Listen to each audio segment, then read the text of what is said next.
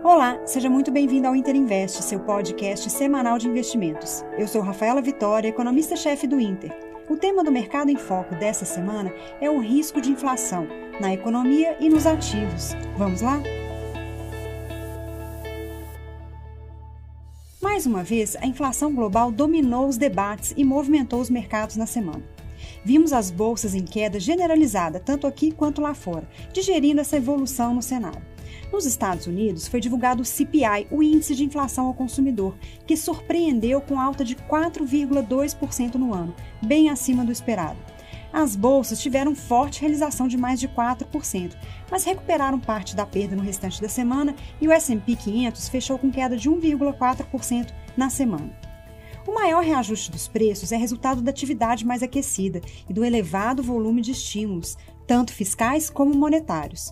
A preocupação dos investidores nesse momento é sobre possíveis consequências caso essa maior inflação não seja transitória, como afirma o Fed, o Banco Central Americano. Nesse caso, poderíamos ver elevações nos juros americanos mais cedo do que o esperado. Os títulos de 10 anos tiveram alta na semana e chegaram próximos de 1,7%, mas voltaram para fechar em 1,63% ao ano, um patamar ainda baixo que não indica que o mercado aposta nesse risco nesse momento. Aqui no Brasil, também falamos sobre a inflação, com o IPCA de abril mais comportado, em 0,31%, e a ata do Copom, que reforçou os planos da política monetária de normalização parcial da Selic nesse momento.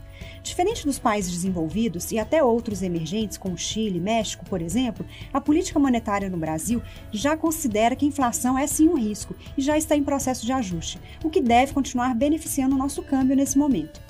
Apesar de uma desvalorização pequena na semana, o dólar fechou em 5,27 e ainda acumula queda de 3% no mês. Também tivemos dados positivos de atividade que confirmaram o resultado de crescimento da economia no primeiro trimestre do ano e revisamos nossa projeção de PIB de 4% para 4,2% em 2021.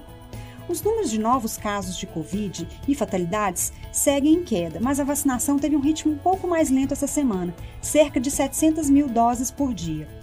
Chegamos a 58 milhões de doses aplicadas, com 18% da população com a primeira dose recebida, mas com um bom volume de entrega nos últimos 10 dias, e o estoque estimado hoje está em cerca de 31 milhões de doses, disponíveis pelo Ministério da Saúde, o que pode contribuir para voltarmos para o ritmo de 1 milhão de doses por dia. E ainda entre as notícias de impacto na semana, o STF decidiu sobre a exclusão do ICMS na base de cálculo do PIS/COFINS, com impacto mais restrito para a União desde 2017, mas que deve gerar significativos créditos tributários para grandes empresas.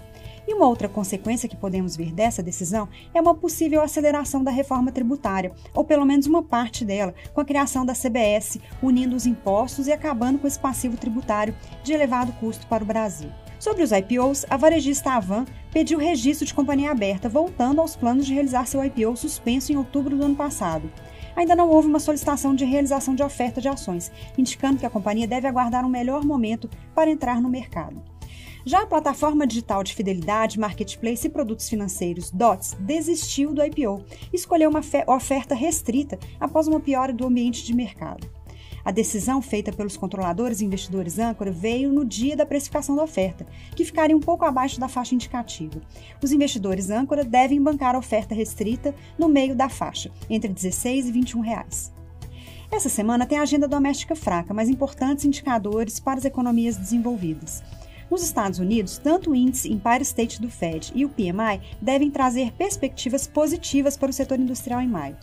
Também serão divulgados números referentes ao mercado imobiliário americano no mês de abril. E, por fim, a ata do FONC trará importantes informações sobre a condução da política monetária nos próximos meses, tendo em vista a surpresa com o dado de inflação que vimos divulgado na semana passada. Na zona do euro, dados também de PMI da indústria e serviços vão permitir que a gente conheça as perspectivas eh, para as empresas para atividade no curto prazo, com resultados provavelmente mais otimistas na manufatura, enquanto a confiança do consumidor deve ter queda em maio. No Brasil, a principal divulgação é a arrecadação tributária de abril, trazendo o primeiro dado relevante para a análise do resultado fiscal do governo no segundo trimestre. Bom, essas são as principais informações da semana no mercado. Acompanhe nossas análises e relatórios em tempo real no nosso perfil no Twitter, Interinvest com Temudo. Siga a gente, envie suas dúvidas e sugestões. Boa semana e bons investimentos.